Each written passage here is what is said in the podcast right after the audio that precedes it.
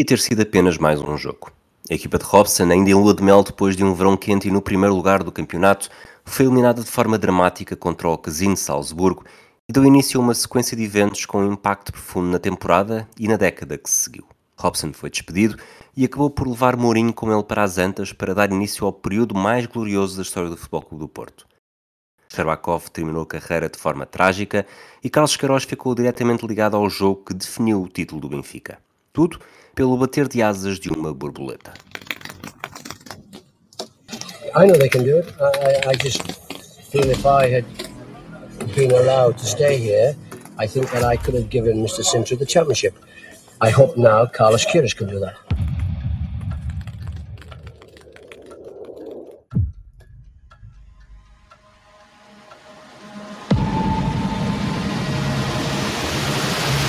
Não é preciso ser especialista em física para conhecer o impacto do efeito borboleta. O cinema tem sido pródigo em retratar narrativas em que o mais pequeno gesto pode ter consequências esmagadoras. Em qualquer um dos filmes da trilogia do Regresso ao Futuro, por exemplo, Marty McFly é constantemente avisado para os efeitos catastróficos que uma ínfima mudança do passado poderá ter no futuro. Toda a gente já ouviu, pelo menos uma vez, que o simples bater de asas de uma borboleta pode provocar um tufão no outro lado do mundo. É fácil olhar para o ano de 93 do futebol nacional e encontrar vários momentos, todos eles ligados, que poderão representar um bater de asas, desde o resgate do soldado João Pinto por parte de Jorge de Brito ao apuramento falhado de Portugal para o Mundial da Itália com Carlos Queiroz ao leme. Mas nenhum deles incorpora tão bem este espírito como a noite de 7 de dezembro, em Salzburgo, na segunda mão dos oitavos de final da Taça UEFA. Duas semanas antes, em Alvalade, o Sporting de Bobby Robson tinha vencido o Casino por 2-0. Sherbakov e Cadete marcaram os golos. A vitória foi um tónico importante para uma equipa que vinha de três derrotas nos quatro jogos anteriores. Duas delas consecutivas para o campeonato, no Bessa com o Boa Vista e em Alvalade com o Futebol Clube do Porto. Quando a comitiva leonina viajou para a Áustria, já respirava melhor, graças aos triunfos no Estoril para o campeonato e contra o Lessa na Taça de Portugal. O Sporting estava bem encaminhado para atingir os quartos da Taça UEFA e dividia a liderança do campeonato com Benfica e Futebol Clube Porto depois de 11 jornadas disputadas. Bobby Robson quis ser cauteloso e jogou com três centrais, Valks, Carlos Jorge e Peixe. Atrás estava o guarda-redes Costinha. Nelson e Paulo Torres foram os donos das laterais, Paulo Souza o cérebro do miolo e Figo, Sherbakov e Balakov os apoios de cadete. O jogo tinha todos os ingredientes para ser tranquilo mas estava armadilhado. A primeira bomba foi detonada no arranque da segunda parte, com um remate de longe de Leo Leiner. A segunda, porém, só chegou depois dos 90, numa altura em que o Casino jogava com menos um jogador. Mais um remate de longe de Adi Uter e Zaz. Eliminatória empatada. Depois de um verão de sonho com os reforços Paulo Sousa e Pacheco roubados ao Benfica e de um arranque de campeonato com seis triunfos consecutivos, as borboletas tinham saído da barriga de adeptos apaixonados e estavam a bater as asas na neve alpina para dar início ao caos. É difícil perceber qual foi o instante mais importante. O gol de Utah a empatar a eliminatória, o de Amerhauser no prolongamento a decidi-la, ou qualquer um dos dois remates de capucho que bateram no poste e que poderiam ter mudado a história. O certo é que o Sporting saiu eliminado de Salzburgo. E Sousa Sintra, um homem impetuoso com carreira de empresário, sentiu que tinha perdido toda a fortuna no casino. O presidente do Sporting tinha a cabeça no ar e tomou a decisão ainda antes de pôr os pés em terra. Pressionado por adeptos e membros da direção, pediu para usar o sistema de comunicação de cabine e exibiu toda a frustração com a eliminação e com a escolha de três centrais. Incrédulo e sem compreender nada do que se estava a passar, Robson percebeu através dos adjuntos Manuel Fernandes e José Mourinho que não voltaria a fazer um jogo pelo Sporting. Nuno Madureira trabalhava no jornal A Bola em 1993 e recorda que a decisão de Sousa Sintra foi ao encontro do perfil que tinha enquanto presidente. Sousa Sintra pode ser acusado de muitas coisas, mas, mas não pode ser acusado de ser uma pessoa subtil. Muitas das suas intervenções públicas uh, mostram isso mesmo, mesmo aquelas que, que, que não ficaram no anedotário. Falava impulsivamente e falava e tomava decisões também uh, muitas vezes influenciado por, por conselheiros ou por fações que, que, que o rodeava. Uh, Lembro-me, por exemplo, num jogo em Alvalade, num Sporting Porto, que o Sporting estava a perder ao intervalo, que ele pegou no microfone e falou pela instalação do estádio, a dizer aos adeptos, não desanimem, o nosso guarda-redes deu um grande frango, que era o Ivkovic, mas nós vamos dar a volta. Portanto, a decisão do, do Robson surge um bocado nesse conceito. decisão a quente, decisão influenciada por muitas vozes que o rodeavam na altura. Eu não estava nesse avião, mas tenho amigos que estavam um, e contam. Uh, foi praticamente uh, a saída do, do Robson terminar ali, porque Sousa Sintra, agora olhando para trás, diz que não, não despediu o Robson no avião, despediu uns dias depois. A questão é que depois do que foi dito naquele avião, depois do, do acicatar dos ânimos e da, da, responsabilização pública do Robson perante uns adeptos que estavam enfurecidos pelo que tinha acontecido, não havia condições para o, para o Robson continuar. Portanto, foi mais uma das decisões uh, populistas e muito pouco subtis do Sousa Sintra. Pedro Varela, adepto leonino e membro do podcast Sporting 160, não esconde que a decisão do presidente provocou um sentimento amargo e não apenas pelo que viria a acontecer depois. Provavelmente naquele tempo até nem estaria preparado para, para aquela notícia. Ah, acho que não foi propriamente o despedimento em si que acabou por ser só estranho e analisado se olharmos para o ano a seguir, é também o facto de ele depois ter sido logo campeão no Porto. E eu acho que, hum, que é, mais, é mais por aí. É muito difícil me recordar com exatidão. Mas, mas, mas, percebemos que é daqueles erros crassos, até pela pessoa que era em si, pelo treinador que era, por aquilo que podia trazer, e onde tu percebes claramente que o problema não era o Robson. E portanto, hum, foi por isso que acabou por, eh, por, nos, por nos sentirmos mal eh, quando, foi, quando, quando ele foi despedido. António Tadeia era jornalista no Expresso e comentava na Antena 1. E garante que a decisão de despedir Bobby Robson e quase de seguida contratar Carlos Queiroz não foi vista como uma surpresa, sobretudo para quem acompanhava o clube de forma mais próxima. O despedimento do Bobby Robson, uh, depois da, da, derrota em Salzburgo, não foi assim tão surpreendente para, para os jornalistas, ou pelo menos para os jornalistas que acompanhavam mais de próximo. Uh, a atualidade do Sporting.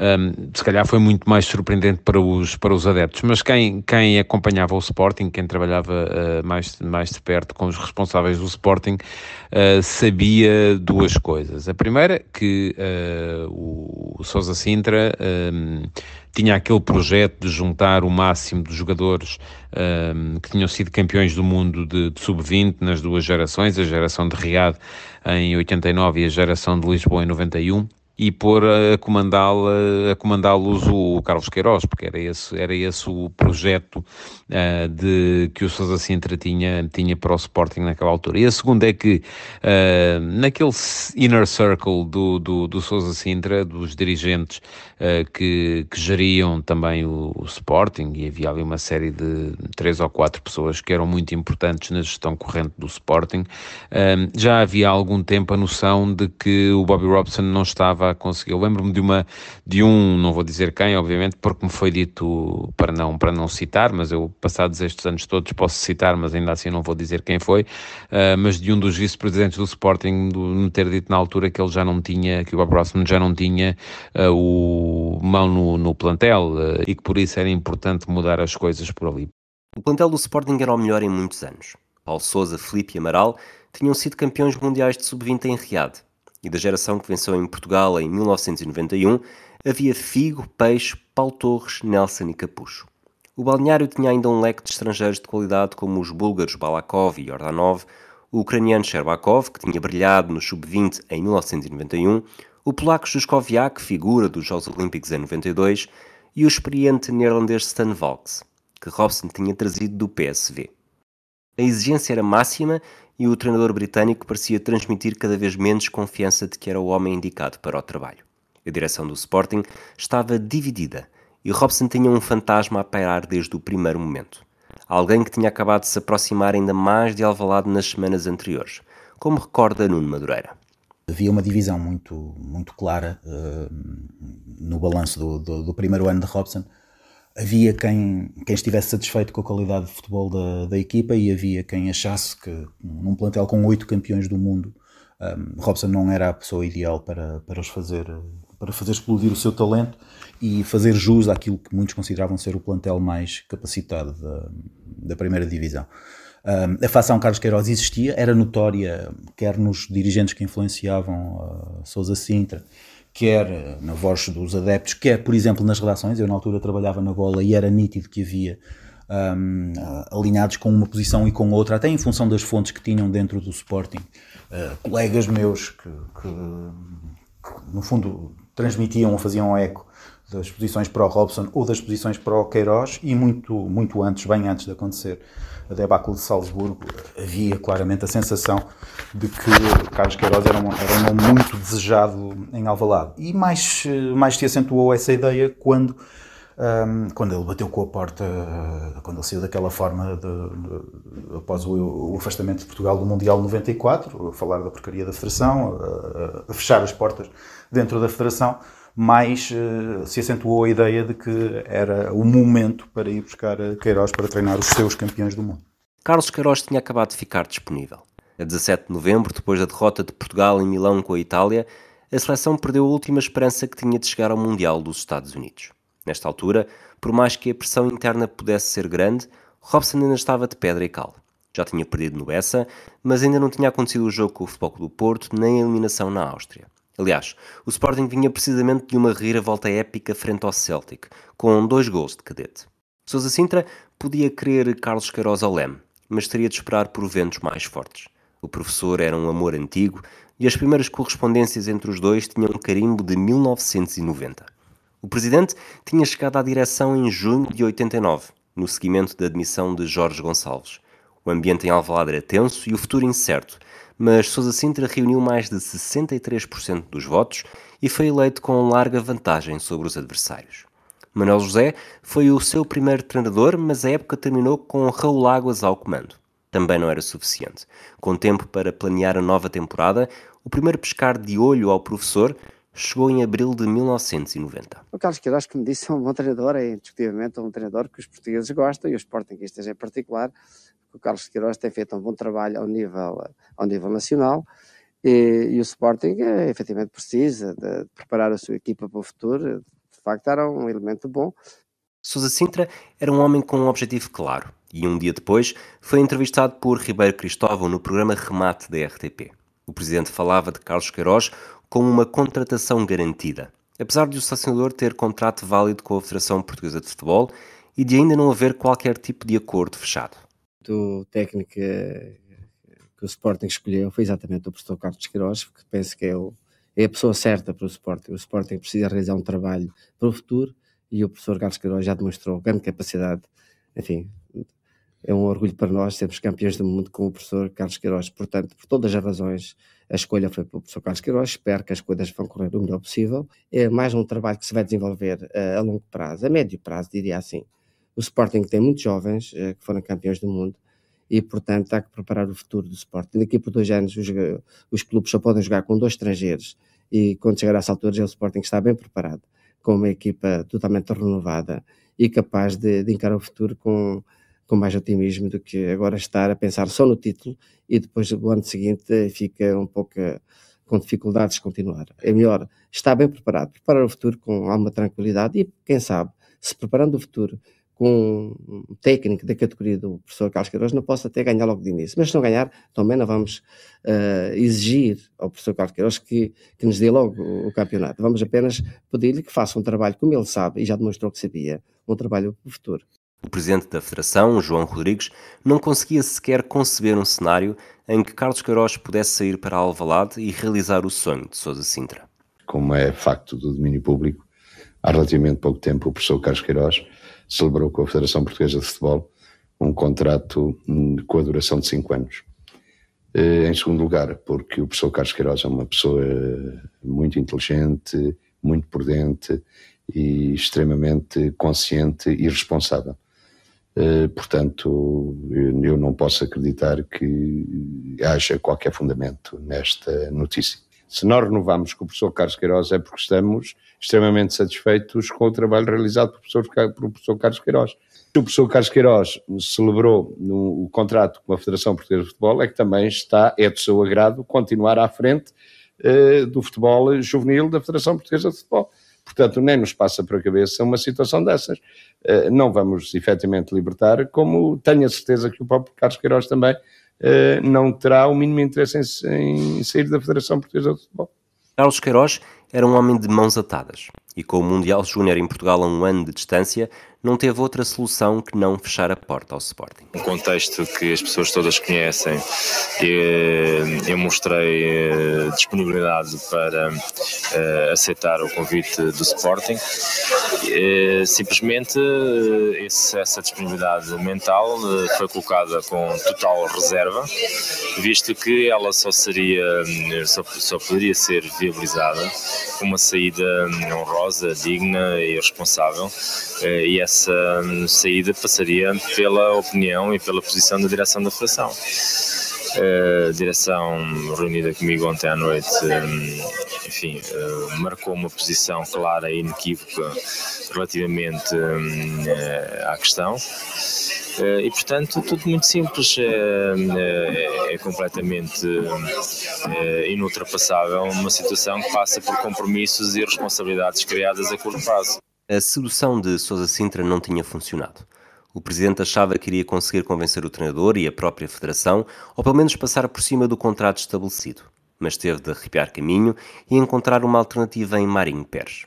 Mas não deixava de ser o passageiro de avião que não consegue deixar de olhar para o ecrã do vizinho, apesar de ter um à sua frente. O Sporting teve um arranque com 11 vitórias consecutivas no campeonato e atingiu as meias finais da Taça UEFA com o brasileiro mas Carlos Queiroz foi bicampeão mundial com a geração de ouro, numa altura que já desempenhava também o cargo de selecionador principal.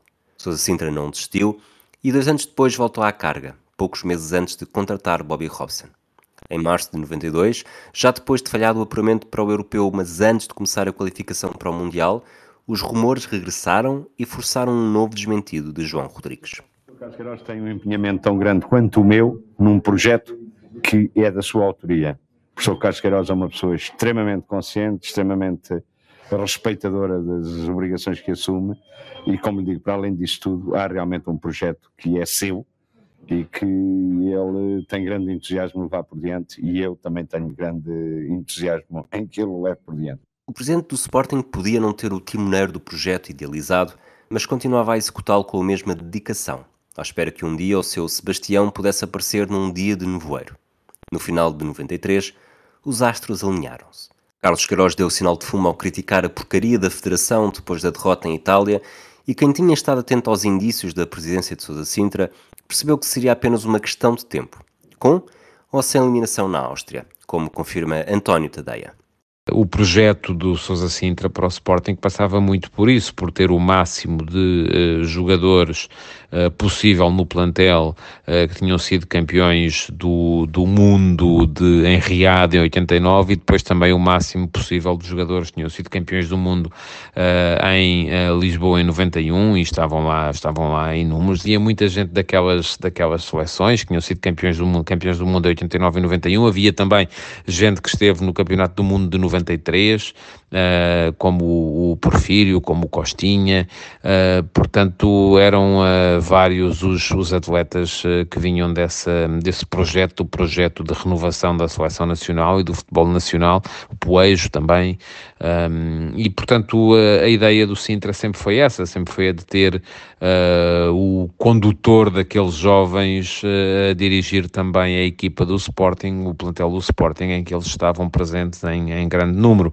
Uh, portanto, sim, creio que seria uma questão de tempo até sim ter encontrar uma desculpa para despedir Robson, só mesmo a capacidade do, do, só mesmo se o Sporting se mantivesse a ganhar em todas as frentes é que o Robson podia escapar àquilo que era o destino e que era, e que era a vontade do presidente do, do, do Sporting nessa altura. A intenção de Sousa Sintra pode ter ficado clara logo no voo de regresso a Lisboa, mas a concretização da mudança no corpo técnico só aconteceu três dias depois, numa sexta-feira. O presidente do Sporting parecia ser um homem orgulhoso, radiante com o seu gênio negocial e por ter alcançado finalmente o seu maior desejo para o banco. O que quero adiantar é que o professor Carlos Queiroz, que é o treinador do Sporting... Já assinou? O Carlos Queiroz já assinou o contrato com o Sporting? Já assinou o contrato. Por quanto tempo? Epá, agora vou fazer a conferência aqui. Carlos Queiroz era visto como a figura ideal para relançar o Sporting na pista dos títulos nacionais que fugiam desde 82, há mais de 11 anos. Na apresentação, o antigo selecionador era um homem ambicioso, também sedento de voltar a conquistar troféus e confiante que o título de campeão português poderia ser alcançado já nessa época. Eu espero que sim. É, os eh, anseios e desejos do Sporting estão convergentes com as minhas ambições. É, 91, como já disse há bocadinho, já foi longe e portanto estas ambições, esta ambição que eu transporto comigo é, de fazer cada vez mais e melhor, estão ao nível daquilo que são os objetivos do Sporting e portanto eu penso que estão reunidas bons pontos de convergência para eh, podermos com trabalho e dedicação eh, chegar ao objetivo que o Sporting com Portugal deseja, que é voltar a ter um lugar de hegemonia no futebol português. A mudança de capitão de um navio que seguia na popa da Armada Nacional pode não ter sido surpreendente, mas o peso da decisão não foi leve. Afinal, Sousa Sinter tinha acabado de despedir um treinador que era acarinhado por jogadores e adeptos, que estava na liderança partilhada do campeonato com os dois grandes rivais e com um plantel de elevada qualidade. Jorge Cadete tinha sido o melhor marcador do campeonato português na época de estreia de Robson e seguia com oito golos nesta temporada. O capitão dos Verde e Brancos foi uma das vozes ouvidas nas horas seguintes e não escondeu a tristeza do plantel perante a chicotada psicológica. É claro que estamos todos bastante tristes, como seria de esperar. Tem sido um, um bom treinador para nós, tem sido um excelente amigo também. Mas o futebol português, infelizmente, tem destas situações constantemente, são as chicotadas psicológicas, e nós temos que aceitar da melhor maneira e receber o novo treinador de braços abertos. Não foi apenas Bobby Robson a sair de Alvalade. Carlos Queiroz trouxe José Alberto Costa consigo e bloqueou o caminho para que figuras como Manuel Fernandes ou José Mourinho pudessem permanecer no clube leonino. O Sporting ia entrar numa nova era e o primeiro jogo era a recepção ao Beira-Mar, marcada para uma segunda-feira, dia 13 de dezembro, apenas seis dias depois da eliminação na Áustria. Carlos Queiroz fez poucas alterações e manteve o núcleo duro da equipa. Em relação ao jogo de Salzburgo, Carlos Jorge perdeu a vaga com o regresso a uma linha defensiva de quatro jogadores e Pacheco retomou a titularidade no meio campo ofensivo. De resto, tudo igual. A uma semana de um jogo decisivo na luz, o Sporting venceu com um gol do inevitável Jorge Cadete. O Porto perdeu o comboio com um empate em Barcelos, com Drulovic ainda a jogar pelos gilistas, pelo que o derby da segunda circular iria decidir o líder isolado do campeonato, antes da paragem para o Natal. Carlos Queiroz era o novo treinador e Sousa Sintra acreditava que o caminho para o título de campeão passava por ele. Mas o plantel do Sporting ainda não tinha esquecido o antecessor. Por isso, um dia depois da vitória sobre o Beira-Mar, houve um jantar de despedida para Bobby Robson. O treinador britânico tinha deixado uma marca forte no Sporting. Em declaração aos jornalistas durante o jantar, Robson mostrou-se triste e reforçou a convicção de que o Sporting tinha tudo para conquistar o campeonato. I know they can do it. I, I just feel if I had been allowed to stay here, I think that I could have given Mr. Sintra the championship. I hope now Carlos Queiroz can do that because um, I, to some degree, I've fallen in love with, with sporting and the public and the players, and uh, it would be a great delight for me and a great pleasure for me if, at the end of the year, they are the champions. Horas depois, o Sporting acordou num novo capítulo do pesadelo. Durante a madrugada, a caminho de casa, Sherbakov tinha sofrido um acidente grave. O futebolista de 22 anos seguia sem cinto, ignorou um sinal vermelho e foi abalroado pelo automóvel de José Lameiras, um animador de rádio da TSF. O jornalista tinha acabado de sair do trabalho, saiu ileso da colisão e explicou à RTP como tudo aconteceu. Eu tenho os sinais todos verdes e a Avenida da Liberdade está com os sinais encarnados. Portanto, o carro que tem de baixo, que só mais tarde é que vem a saber que é do Sherbakov, Exatamente. depois o que é que acontece? Bate no seu carro? Não, eu é que bato nele. Eu bato no carro, não tenho maneira de evitar o acidente, bato no carro, ele é projetado contra um outro carro que está parado no, no sentido descendente, está parado nos sinais, à espera que o sinal abra. Então ele bate no carro e depois vem resvalar até aqui deste lado. Sherbakov foi transportado de ambulância para o Hospital de São José e o diagnóstico, transmitido pelo médico Paneiro Pinto aos jornalistas, confirmou a gravidade da situação. Neste momento, o atleta está no dia de cuidados intensivos, tem uma drenagem torácica, tem uma fratura de D8 e D9, com uma luxação D8 sobre D9 e com fragmentos dentro do canal. É uma situação extremamente grave, sob o ponto de vista neurológico. Para além disso, ele tem algumas hemorragias internas, o que, está, o que irá atrasar é o início da intervenção cirúrgica. A carreira do promissor futebolista tinha terminado e o futuro seria passado numa cadeira de rodas. O Sporting e o país acordaram naquela quarta-feira em estado de choque. Sherbakov não iria voltar a pisar os relevados. O último jogo foi na estreia de Queiroz, contra o mesmo adversário ao qual tinha marcado o melhor gol da carreira na época anterior. E o último gol tinha sido precisamente contra o Casino Salzburgo, no jogo da primeira mão. O efeito borboleta tinha lançado o caos no Sporting. Um bater de asas na Áustria levara a que um dos seus maiores talentos não pudesse voltar a usar as pernas. Foi precisamente essa a mágoa que confessou a Sousa Sintra durante a visita de um visivelmente emocionado presidente ao hospital. O estado em que se encontra é grave. Disse-me inclusivamente que a vida para ele tinha terminado. Bem, tentei, tentei dar-lhe conforto, dizer que ele era um campeão, que era um jovem e que tudo iria correr bem, era operado e tal. E ele disse: Não, presidente, as pernas acabaram e as pernas da minha vida, a minha vida acabou. Claro, ele, tá, ele sabe que não, tem, não está a sentir as pernas, não está a sentir nada e tem a consciência do estado grave como se encontra. Mas eh, não, não deixei também não ver ele com alguma, embora consciente da gravidade, no fundo, com alguma esperança. Ivailo Yordanov, avançado búlgaro que partilhava o balneário do Sporting com Sherbakov, recordou em 2016 à rubrica Conta-me como aconteceu de Luís Martins na TVI como foi difícil receber o telefonema com a notícia. Ligaram para, para mim, disseram que o Sherbakov tinha um acidente e ia ficar na cadeira de rodas. Uh, é, é, triste quando, quando conheces uma pessoa que é da tua amiga e receberes uma notícia destas, quando uh, sabes que o jogador tem 22 anos e o futuro pertence a ele, uh, é, é, muito, é muito difícil. No dia do acidente, o capitão Jorge Cadete também não queria acreditar.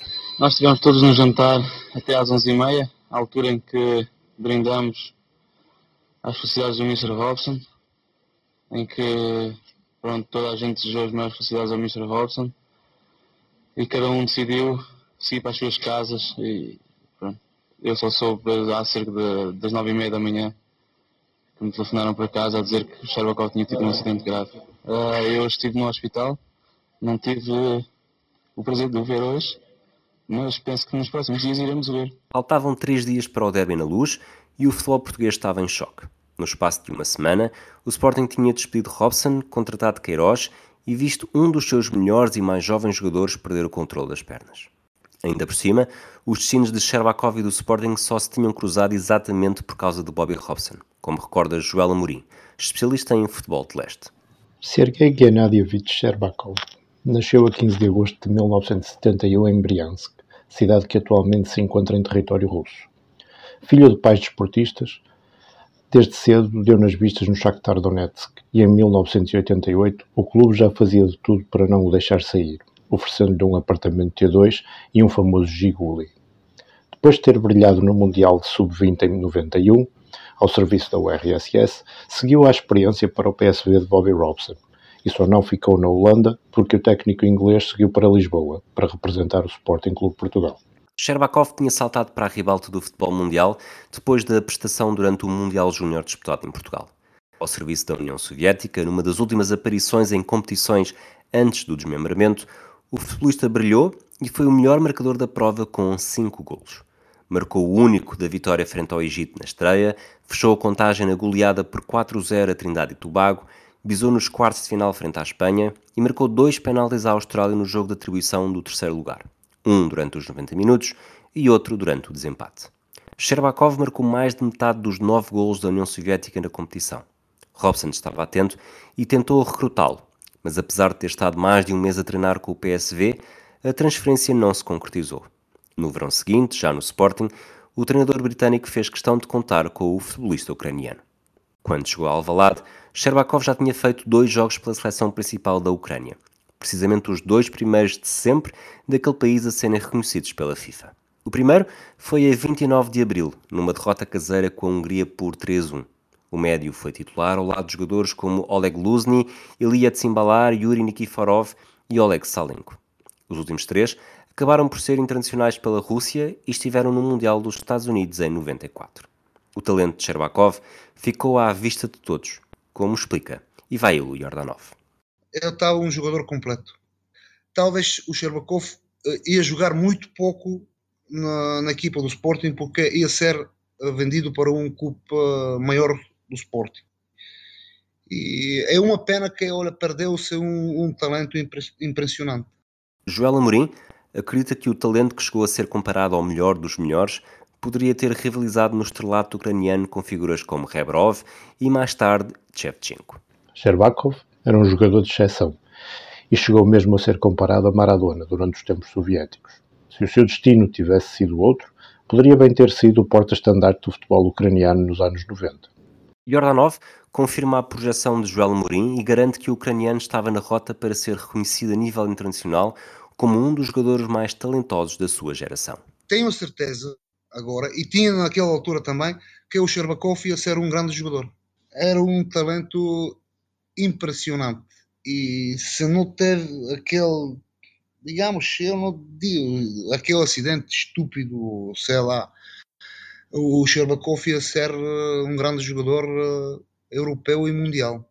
Isso pode ter certeza absoluta. O talento de Sherbakov era inegável, mas não chegou a entrar verdadeiramente nas contas de Queiroz. Não houve tempo para isso. Com a tragédia ainda quente, o antigo selecionador foi obrigado a preparar um derby com uma baixa de peso e com um plantel de rastros psicologicamente. Vencer por Sherbakov era um mote bonito, mas podia não ser suficiente num balneário a sofrer profundamente desde a eliminação de Salzburgo. Na luz, Cadete entrou com a camisola 9 de Sherbakov bem erguida em homenagem ao colega. Os adeptos aplaudiram unanimemente.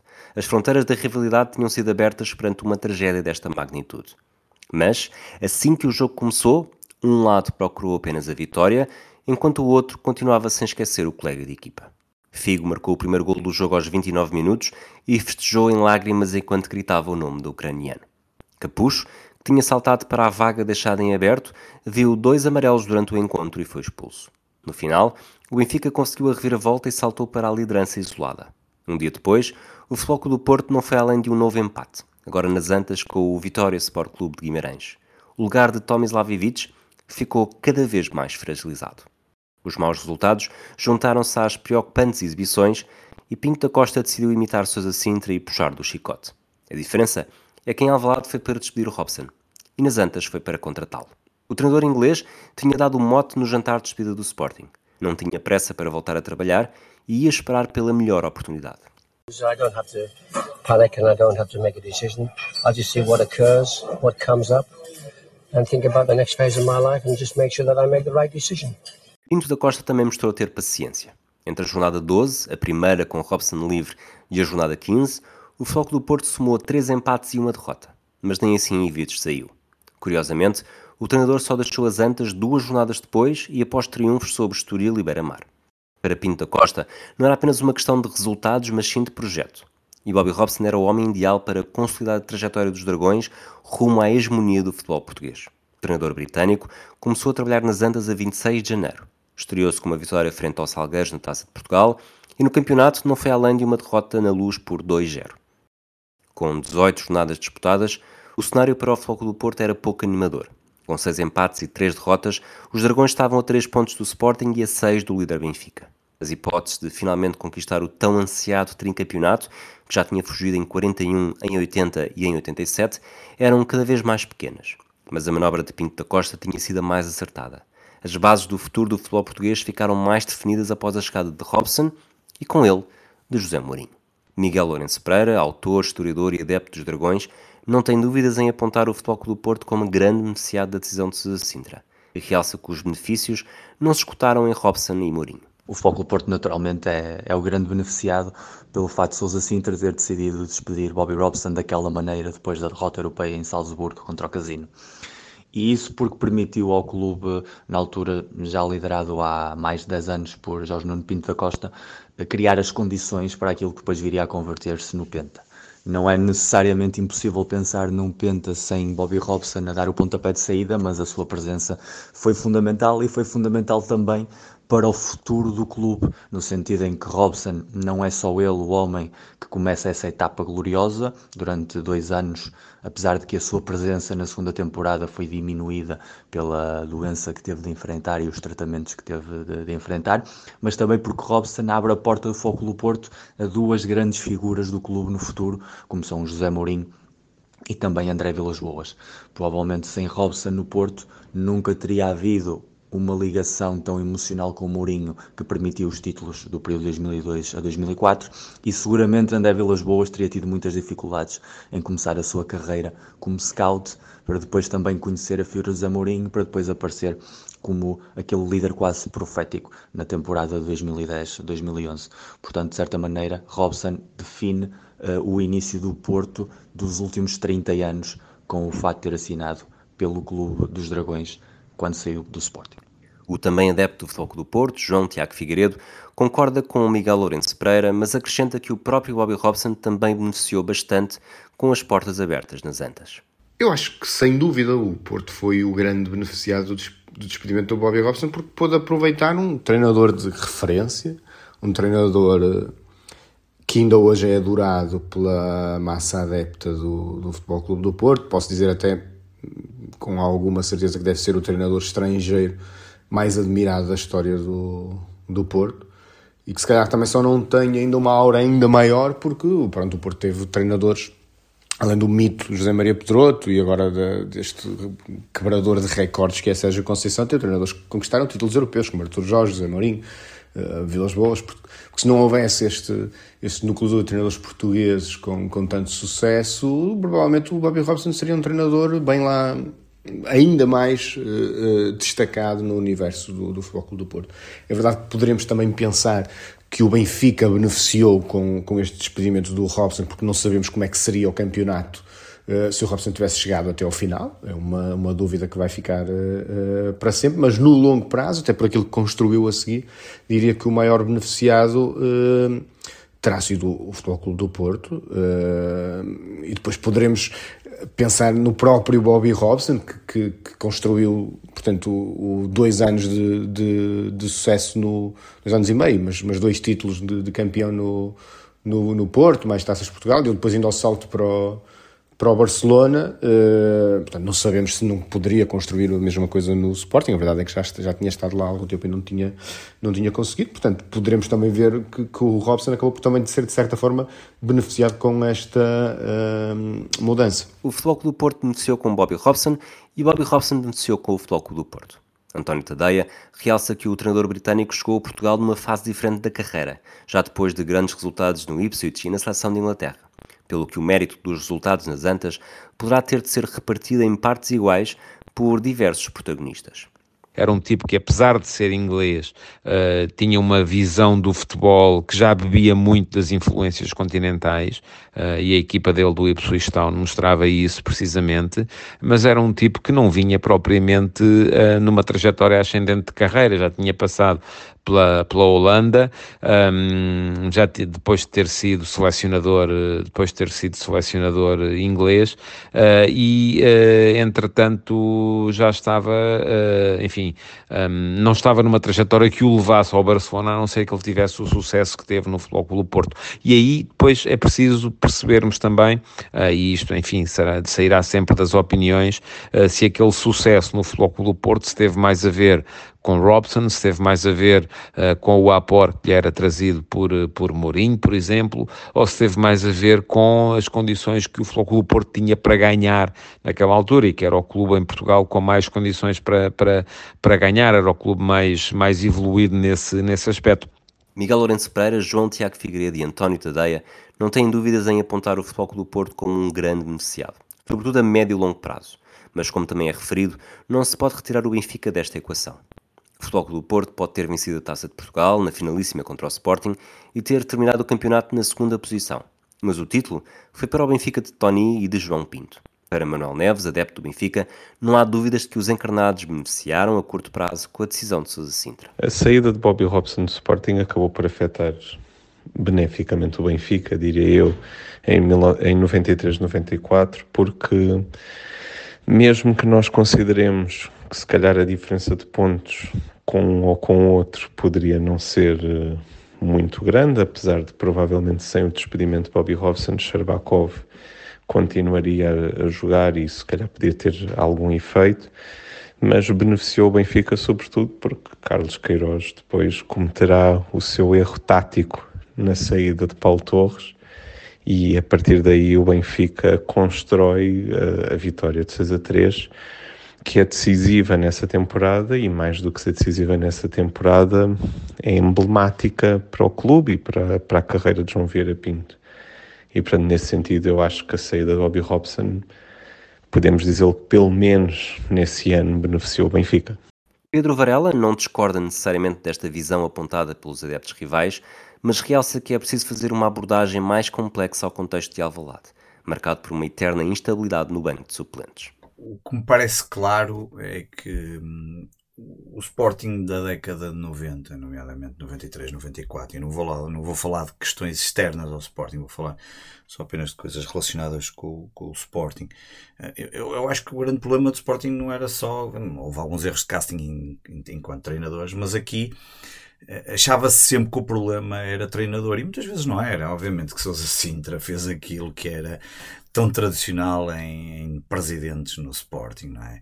Um, nós somos um cemitério de presidentes dos últimos anos, como somos um cemitério então de treinadores muito, muito, muito maior do que Porto e Benfica. E portanto, um, aquela mudança para Carlos Queiroz é apenas e só porque Carlos Queiroz vinha dos sucessos da formação, essa coisa toda, e portanto aquilo fica, é a velha história. Corre mal desportivamente, troca-se treinador. Eu acho que uh, o Sport já estava em queda ali, de certa altura. Embora estivesse na liderança, fala sempre na liderança, mas já estávamos num período que não era nada positivo.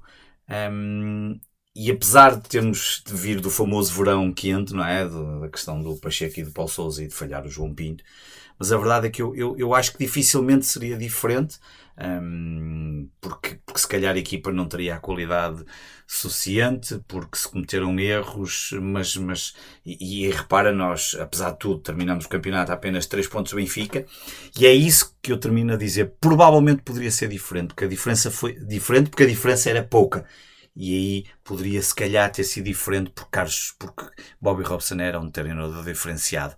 Não sei se teve tempo suficiente um, e se este presidente iria ser um, suficientemente calmo para deixar o Bobby Robson, Bobby Robson fazer o trabalho que um clube como o Sporting mereceria, como por exemplo faz Ruben Amorim atualmente, apesar de alguns maus resultados.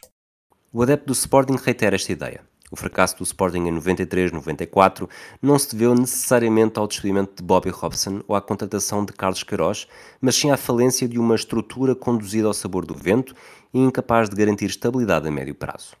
A verdade é que o Carlos Queiroz chega ao Sporting e mesmo nesse ano 93-94, claro que só, toda a gente só se lembra do famoso 6-3 e é um facto, mas nós lutamos até ao final por, por, por essa por tentar ser, eh, ser campeão. Um, ehm, depois, no ano a seguir, há uma conquista, finalmente, de um título no Sporting, que é a Taça de Portugal, e depois, no ano a seguir, há a famosa Supertaça em 95-96. Um, só que eu, eu, eu, lá está, eu, eu, eu acho que o grande problema não seriam os treinadores, não seriam as qualidades dos treinadores, que tanto Bobby Robson como obviamente Casqueiros tinha, porque Casqueiros tinha conquistado o Mundial de, de Júniors, o Europeu de Juvenis, o Mundial de Júniors depois outra vez em 90-91, portanto tinha dois títulos mundiais de Júniors, os famosos Sub-20, mas a verdade é que a chegada do, do, do, do, Queiroz, provavelmente, eu não sei se era possível fazer muito mais do que, do que aquilo que, que foi possível. Um, e como todos recordam, o Sporting só foi campeão depois em 99, 2000, com, com o Inácio e com outra estrutura e outra forma de, de se calhar, de avaliar o futebol. Portanto, o, o Queiroz chega, e mais uma vez, tal como o Bobby Robson, eu acho que não, não sei se era possível fazer muito mais que isso. Uh, mas apesar de tudo, eu, eu gostava do professor Casqueiroz e acho que havia ali um lado de juntar a formação competencial uh, com, com 11 uh, mais sénior e de outra qualidade para tentar formar uma equipa que fosse competitiva. mas o problema não sei se seria só os treinadores, como todos nós sabemos no Sporting, especialmente nessa, durante essa década. É um exercício ingrato tentar perceber se a temporada seria diferente se Sousa Sintra não tivesse despedido Robson após o descalabro de Salzburgo. E se é verdade que Sherbakov teve o acidente na madrugada após o jantar da despedida do técnico, não é possível ignorar que só foi para casa muitas horas depois da refeição e numa altura em que conduzia sem cinto de segurança e sem respeitar um sinal vermelho. Mas a borboleta bateu as asas nessa noite e o caos abateu-se em Alvalade. Robson deixou o clube leonino na primeira posição partilhada do campeonato, fruto de 8 vitórias, um empate e duas derrotas em 11 jornadas. Nas 18 jornadas seguintes, até ao fim de semana do 6-3, O Sporting perdeu com o Benfica na Luz, com o Futebol Clube do Porto nas Antas e somou empates com o Marítimo, Famalicão e União da Madeira. O Sporting Benfica foi disputado exatamente nas mesmas condições que o Benfica Sporting, com as duas equipas a dividirem liderança e com a possibilidade de ficarem isoladas no primeiro lugar. Carlos Queiroz teve três grandes problemas na temporada. A derrota em Alvalade com o Benfica, associada a uma substituição infeliz, ter sido obrigado a trabalhar com o fantasma de um Robson despedido na liderança e, sobretudo, por este fantasma ter assumido um novo corpo do futebol português menos de dois meses depois. Robson acabou a época com a conquista da Taça de Portugal e no segundo lugar do campeonato. O Sporting de Carlos Queiroz terminou no terceiro lugar e sem troféus. Mais do que simplesmente o insucesso em Alvalade, houve também a carreira que Robson começou a trilhar nas Antas. Este fator, admite Pedro Varela, pesou e continua a pesar na mente dos adeptos sportinguistas, mesmo que não seja provável que o inglês conseguisse replicar em Alvalade os resultados que alcançou no Porto. Isso pesa sempre muito e vai pesar sempre muito dos adeptos, eh, porque a verdade é que nesse ano o Sporting fica em terceiro, não é? Em 93, 94 o Sporting fica hum, em terceiro, depois um, e o Porto nessa, nessa, nessa época faz o, o, segundo lugar. Mas depois, eh, porque o Benfica foi campeão na época em que o Robson foi despedido do Sporting, mas depois o Porto tem dois títulos seguidos com o Robson. Um, e, e, eu acho que isso é o que marcará sempre. Mas achar que o que Robson fez no Porto iria fazer no Sporting, eu acho completamente errado.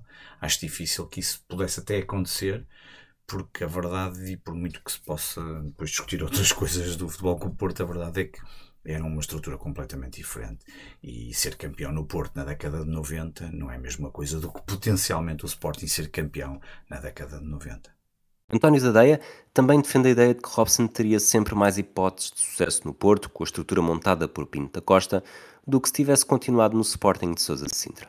E que este sucesso pós-Alvalade acabou por contribuir para tornar o despedimento uma decisão cada vez pior com o passar dos anos.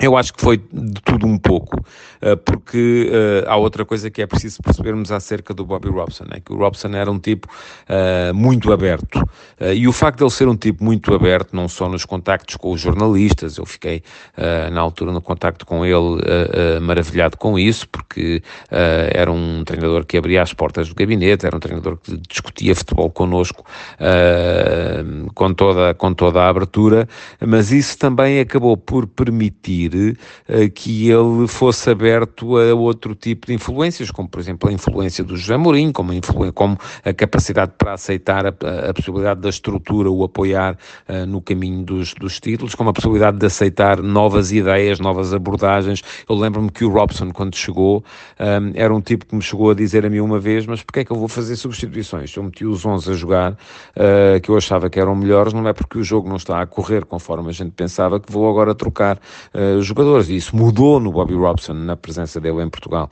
Uh, portanto, a abertura dele acabou por ser uma, uma, um, uma forma dele garantir que uh, seguia o caminho que era o caminho que o levava às vitórias.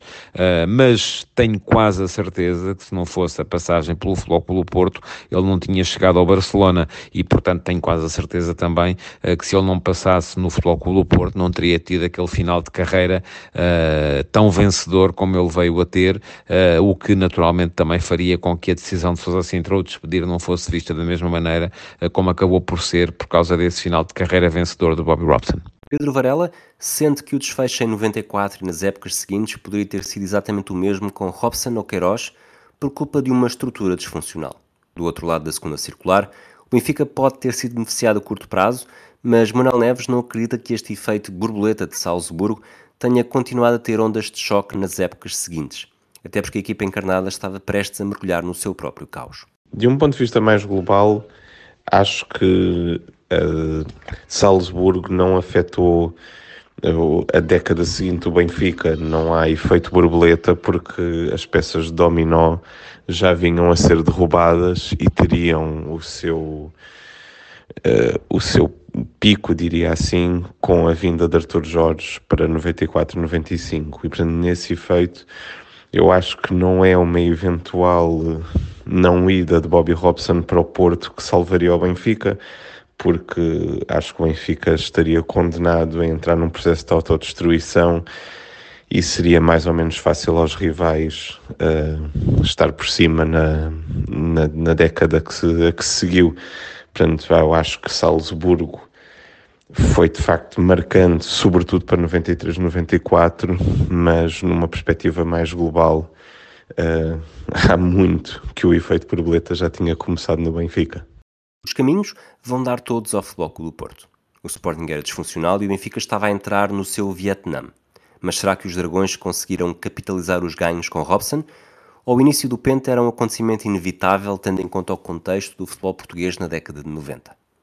O exercício leva a um debate interessante. Como Bobby Robson não tinha o dom da ubiquidade, é garantido que se Sousa Sinter não tivesse despedido o britânico em dezembro, Pinto Costa teria sido obrigado a encontrar outro sucessor para Tomislavic. Qual seria o caminho escolhido por Pinto da Costa? João Tiago Figueiredo realça que o candidato mais forte seria, muito provavelmente, o homem que acabou em Alvalade. Eu acho que o mais óbvio até seria o Carlos Queiroz. Uh, eu acho que, do que me recordo, acho que há uma boa relação de Pinto da Costa com Carlos Queiroz. Uh, e portanto foi um, um, projeto que nunca viu a luz do dia, vamos dizer assim, nunca, nunca chegou mesmo a, ser treinador do Porto, mas se calhar ali poderia ser uma, uma oportunidade uh, de, de, acontecer. Uh, ainda por cima, o, o Porto tinha também ali vários talentos da formação a surgir que, que o Queiroz conhecia bem, como Jorge Costa, Jorge Couto, uh, não faço ideia até se o Tony, um dos campeões de. Por acaso não tenho agora de memória se ele ainda estava nesse plantel, mas pronto, mas havia ali jogadores que. O Carlos Queiroz, como conhecedor do, do, do futebol jovem português, conhecia e, portanto, que poderia também aproveitar.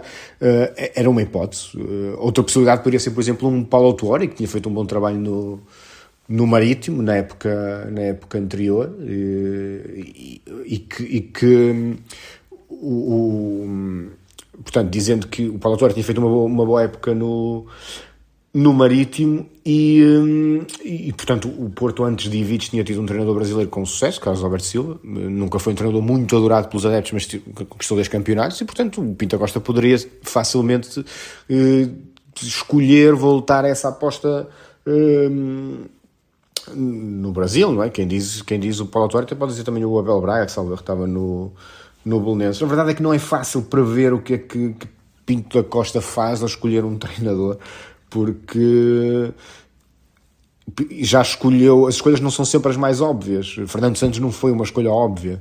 Uh, o próprio André Vilas Boas não foi uma escolha óbvia em, em 2011. Uh, e, e um, os bons, mesmo os bons trabalhos que se fez em, em outras equipas já correram bem. O caso do José Mourinho é mais evidente, um grande trabalho em Leiria e depois uh, o sucesso que conhecemos no Porto. Mas também já correram menos bem, como o caso, por exemplo, do Paulo Fonseca, que veio de uma época histórica no, no Passos de Ferreira, depois não conseguiu, não conseguiu dar o, o, o passo certo. Portanto, é difícil prever. Eu acho que o mais óbvio seria Carlos Queiroz, no lugar de, de, de Bobby Robson a tentar dar início ao Penta. Não sei se, se o Porto conseguiria fazer com Queiroz. Com Carlos Queiroz, Paulo Autuori, Abel Braga ou um qualquer outro nome mais surpreendente, o que poderia ser do Foco do Porto a partir de 94. João Tiago Figueiredo acredita que Robson foi um timoneiro especial nos primeiros dois anos do Penta, num período em que não havia ainda uma figura como Mário Jardel. Uh, difícil, é muito difícil uh, projetar uma situação dessas. Eu acho que o Penta seria mais difícil, sinceramente, porque os dois primeiros anos são anos de Bobby Robson, de equipa de, mais de treinador. Uh, é verdade que, que, estamos a falar de uma equipa que tinha Domingos, que era a melhor forma de sempre, que tinha a Luís e o Rui Barros, Vitor Bahia mas, mas não tinha, por exemplo, uma figura tão uh, dominante como mais tarde foi eh, Jardel, uh, nos títulos seguintes, do, do Oliveira e de, de Fernando Santos, nos, nos três seguintes. Um, eu acho que quase podemos dizer que em 96, 97 e 97, 98 o Porto ganha dois campeonatos praticamente sem ter um guarda-redes titular. Foi ali uma fase difícil para o para o Porto nesse, nesse campo. Uh, foi um problema às passos, mas não foi um problema muito grande porque havia muita qualidade, na, sobretudo no ataque. Jardel, Drolovic, Sérgio Conceição, Capucho, Zovic, Arthur. Portanto, havia imensa qualidade. Jardel como um marcador de golos eh, que marcou uma era no futebol português e, portanto, eh, dito isto, eu diria que os dois primeiros anos, onde acho que o Bobby Robson era a grande figura, poderiam ser mais difíceis de conseguir com outro treinador. Estamos a falar também de uma equipa que recebeu jogadores uh, novos muito importantes, ali os russos, uh, o Emerson, o próprio Drolovic, chega também depois um bocadinho mais à frente, mas nessa altura. Uh, não sabemos se o treinador que, que, que, que substituiria Ivic, nesse caso, se iria pela mesma lógica e se os reforços resultariam também. Miguel Lourenço Pereira traz outro fator decisivo para a mesa. A possibilidade de que Carlos Queiroz seria a mais forte, mas mais importante do que o antigo selecionador ou qualquer nome que pudesse surgir, havia um outro fator decisivo: o dinheiro. Eu acho que o que dá ao Porto esse lá do dominar o futebol português no, no, final dos anos 90 é o dinheiro da Champions League. E todas as grandes ligas europeias ou ligas hum, periféricas europeias na altura tiveram dinastias alimentadas pelos milhões da Champions e foi o permitir estar lá, ser campeão nacional, uh, que fez com que o Porto ganhasse esse, esse lá e pudesse manter uma, uma dimensão de superioridade nos anos a seguir, mais do que o treinador que lideraria cada um desses projetos. Não sendo Robson esse homem, uh, provavelmente Pinto Costa tivesse optado pelo aquele que o sucedeu em Alvalade, Carlos Queiroz, e seria muito curioso ver o treinador da revolução do futebol formativo em Portugal, a quem sempre lhe faltou talvez uma estrutura dirigente competente para potencializar tudo aquilo que ele queria fazer, trabalhar na altura com a grande estrutura do futebol português e com um presidente que sempre deu espaço e ar aos treinadores, e seria muito curioso ver se o Porto ganhando títulos com Carlos Queiroz, se isso não tinha mudado a percepção que existe do clube, mas também a percepção que existe da carreira do homem que revolucionou por completo o nosso futebol, e talvez as coisas tivessem sido diferentes, mas não, eventualmente não sendo pentacampeão, mesmo assim o Futebol do Porto continua a ser um, um, vencedor crónico, tanto no final dos anos 90 como nas, nas décadas seguintes. As conjunturas, as hipóteses, os cenários possíveis e improváveis existem, mas nada conseguem mudar neste momento. Para a história fica o que aconteceu. Sousa Sintra despediu Bobby Robson para concretizar o sonho antigo de ter Carlos Queiroz ao comando do Sporting.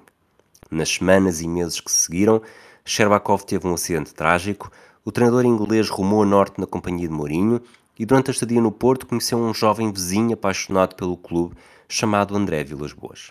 Nos dois anos e meio nas Antas, Robson conquistou tantos campeonatos como o Sporting viria a conquistar nos 28 anos seguintes.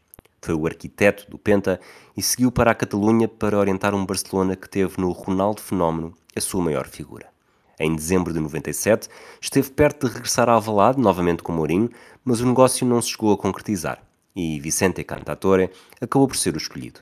José Mourinho teve tudo acertado para voltar ao Sporting em 2000, mas a pressão dos adeptos obrigou Luís Duque a mudar de ideias. André Vilas Boas foi várias vezes dado como certo nos Leões em 2009-2010 mas o seu coração estava no Dragão e foi lá que fez história na temporada seguinte. Os três venceram um total de cinco campeonatos, três taças de Portugal, três supertaças, uma Liga dos Campeões, uma taça UEFA e uma Liga Europa ao serviço do Futebol Clube do Porto. Capucho, o homem dos dois remates opostos na noite fria de Salzburgo, foi moeda de troca na contratação de Pedro Barbosa ao Vitória e acabou por seguir de Guimarães para as Antas em 97. Ao serviço do Porto até 2003, Conquistou três campeonatos, quatro taças de Portugal, três supertaças e uma taça UEFA. Despediu-se do campeonato nacional como jogador de Mourinho, o seu antigo adjunto no Sporting. Sousa Sintra deixou a presidência dos Leões em junho de 95, a poucos dias da conquista da Taça de Portugal, já erguida durante o mandato de Pedro Santana Lopes. Carlos Queiroz abandonou Alvalade sem conseguir explorar verdadeiramente o filão jovem que o presidente tinha montado nos primeiros anos do seu mandato para a história do futebol português, ficará para sempre a noite de Salzburgo e o dominó de eventos que se sucederam por esse bater de asas. O despedimento de Robson foi mesmo, segundo Sousa Sintra, aqui na voz de Pedro Fragoso, o único arrependimento da sua presidência. Mesmo que não tenha sido em pleno voo, como reza a lenda. Não foi bem assim, mas vou dizer uma coisa. Foi algo que sempre me acompanhou e que me acompanhará sempre. Nunca imaginei que seria assim. Não deveria ter tido esse comportamento. Foi uma coisa horrível. De tudo o que fiz no Sporting, é a única coisa que me arrependo. Do resto, não me arrependo de nada. Foi ter despedido o Robson, que foi um grande senhor. Encontramos-nos várias vezes depois disso e sempre foi um gentleman, uma pessoa ímpar no tratamento. Podia ter ficado magoado comigo, mas nunca ficou. Sempre com uma boa disposição, entusiasmo e respeito. Gostei muito dele. Agora, se me perguntar se fiz mal, claro que fiz. Recordação é saudade, recordação é saudade, saudades não desengano. Ó tempo, volta para trás, traz-me tudo o que eu perdi. Tem pena e dá-me a vida, a vida que eu já vivi. Ó tempo, volta para trás mata as minhas esperanças vãs, vê que até o próprio sol volta todas as manhãs, vê que até o próprio sol volta todas as manhãs.